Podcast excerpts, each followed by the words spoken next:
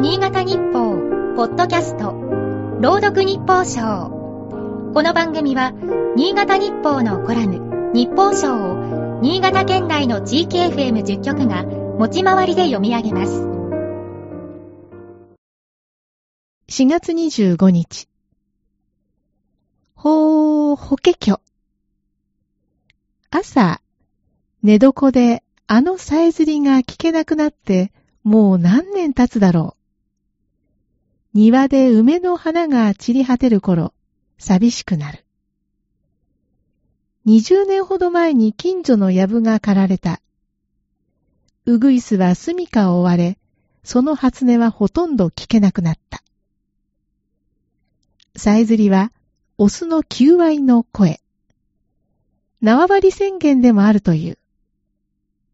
あの節回しが恋しくて、新潟市の角田山を登った。山笑う。この春の季語は、新緑に響く野鳥の合唱だろうか。けきょけきょけきょ。うぐいすの谷渡りという長泣きも届く。一日に二千回以上泣くという。あの絶妙なさえずりは、前半のほーほで息を吸い、けきょで吐き出す。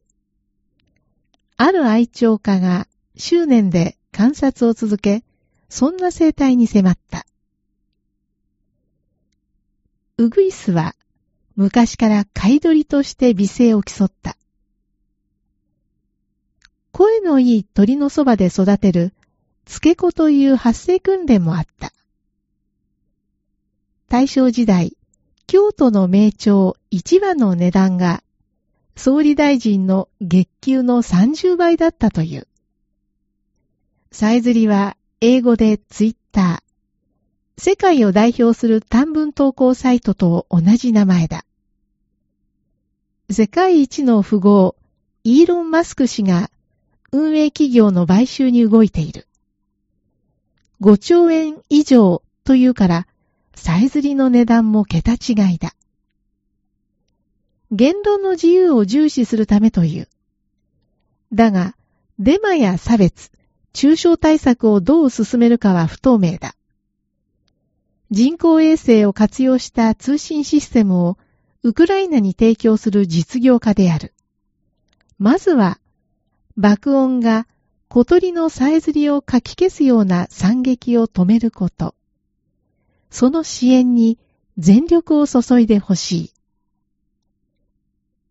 今日の日報賞は、FM ピッカラの船崎幸子が朗読しました。